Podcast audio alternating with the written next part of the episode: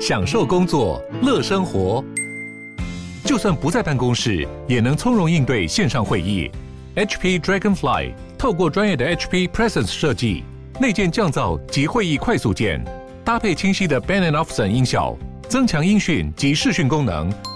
HP Dragonfly 顶级商务笔电，采用 Windows 11专业版，让您在会议中享有最佳的视觉和听觉品质。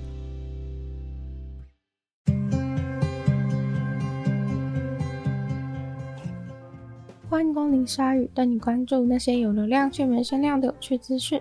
用十分钟零碎时间，一起跟上这个永远跟不上的世界。组成现代生活的每个草根人物，比一般人想象的还要重要很多很多。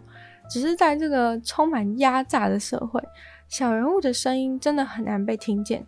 但是啊，当小人物群起反抗的时候，大家就会知道生活有多难过了。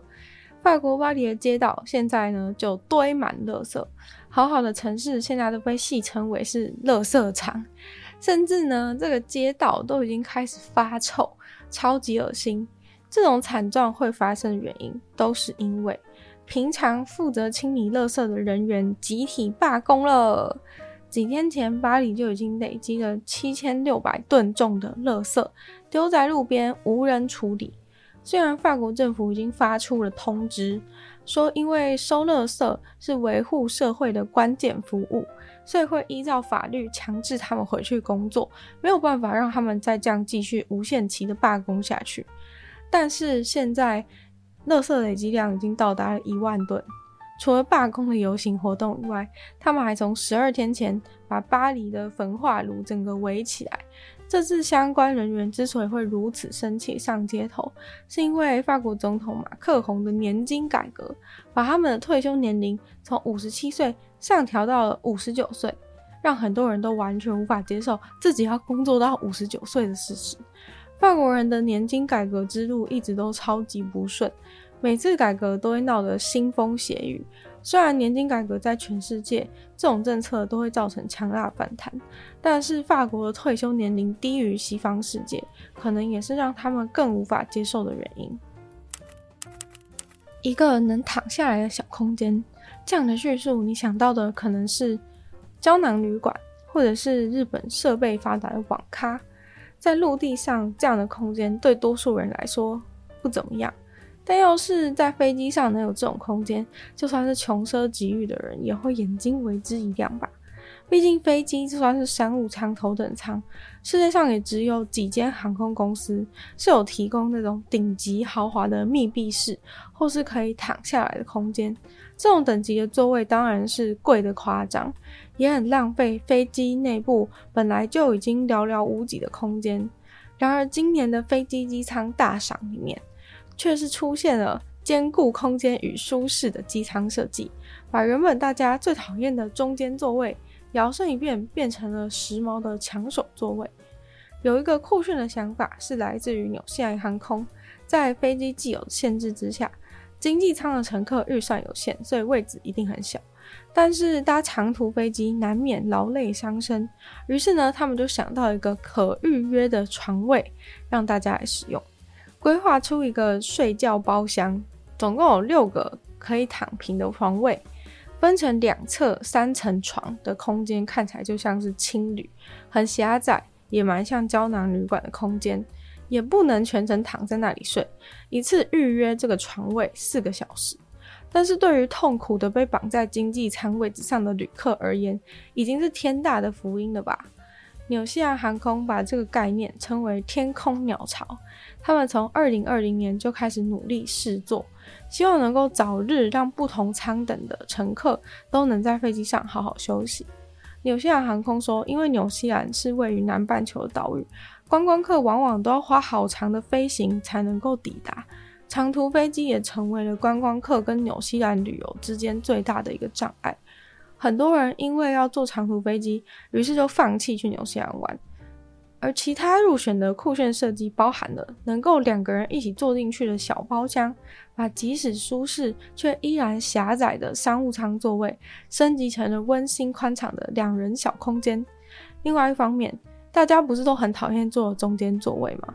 有一家航空公司的设计就是打算消灭中间这种概念的存在，把剖面成半圆形的这个客舱分成上面一个区块，下面两个区块，把空间分成这样以后，三个区块都会变成中间有一条走道，然后两侧各有两个座位，总共整排是四个座位一个走道。这样所有的座位呢，都会要么是靠窗，要么就是靠走道。另外一种高明的设计是专为团体旅客设计的，就是如果你们是四个好朋友或是四个家人一起出游，你可以选择这种四人面对面的座位包厢。除了可以像高铁那样方便聊天以外，最厉害的是这个四人空间可以改装成床，一组面对面的椅子把它摊平就可以变成是单人床。四个位置等于可以变成两张床。白内障算是一种很常见的疾病，如果得了白内障，医生就会建议你做手术拆除白内障，眼睛才能够看得清楚。但是世界上很多人没有钱做手术，动物也是，所以动物通常只能眼看视力越来越差。但是世界上最幸运的三只国王企鹅。不仅呢接受世界上少见在动物上执行的白内障手术，还第一次呢给动物装上了客制化的水晶体。这件事情就发生在新加坡动物园。其实两个月前，总共有六只年老的企鹅都幸运地进行了白内障摘除手术。他们从手术复原了以后，又从其中挑了三只国王企鹅，让他们去装人工水晶体。三只国王企鹅都已经超过二十岁。他们先是仔细测量了各只国王企鹅的眼睛，把数据送到德国去刻制化精准的水晶体大小。为什么选择国王企鹅而非其他种类的那三只呢？你也猜到了吗？因为国王企鹅的体型比较大，眼睛比较大，也比较稳定。首次选择在动物身上植入人工水晶体，他们认为国王企鹅是相对可行的选项，但是过程中还是没有那么顺利，因为企鹅有第三层眼皮来保护在水中的眼睛，在手术麻醉过程中，那一层眼皮竟然是关起来的。不过术后他们观察到国王企鹅适应良好，只是执行过手术的企鹅们都先不能下水。每天还要点两次的眼药水。古人如果看到此一画面，可能要惊慌失措的大喊一声“天有异象”，因为这个画面说来实在是有点惊悚恶心。你能想象走到河边想要散散心，结果映入眼帘的却是浮满整个河道的什么东西？白白的落叶吗？哦，不是死鱼，全部都是死鱼。几百万只死鱼就这样子漂浮在澳洲东南部的一条河流里面，这么诡异的鱼类集体死亡事件是为什么呢？科学家表示，有可能是天气太热，再加上近期的水灾导致河里的含氧量过低，附近的居民在离河好一段距离的地方就已经闻到臭气熏天的死鱼味道。有人说，真的从来没有闻过那么臭的味道，诶。马上就把口罩戴起来，不然要被臭死了。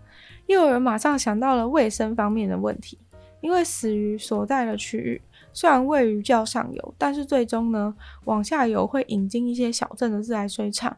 居民担心，该不会他们要喝那些死鱼水吧？至于为什么天气变暖和洪水会导致鱼死亡，大家知道答案吗？其实天气热本来就会让鱼对氧气的需求量上升。再加上洪水退去的时候，氧气会大幅的减少，大量的鱼就这样缺氧而死。面对如此大量的鱼群死亡，已经有安排了紧急应对小组去处理满河道上的鱼尸体了。政府也保证死鱼绝对不会影响到大家日常生活的用水品质，希望大家可以放心。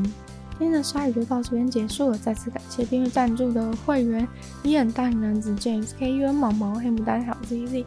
喜欢其他有愿意支持鲨鱼创作的朋友，可以在下方找到 Patreon 的链接，里面有不同的会员等级，还有不同的福利给大家参考。如果喜欢鲨鱼的节目，记得多多把分享出去，更多人知道。或在 Apple Podcast 帮我留星星，写下评论，对节目的成长很有帮助。那如果还喜欢我的话呢，也可以去收听我的另外两个 podcast，其中一个是《女友的纯粹理性批判》，里面会有时间更长的主题性内容；另外一个是听说动物，当然就跟大家分享动物的知识。那就希望鲨鱼可以继续在每周二四六跟大家相见。那我们就下次见喽，拜拜。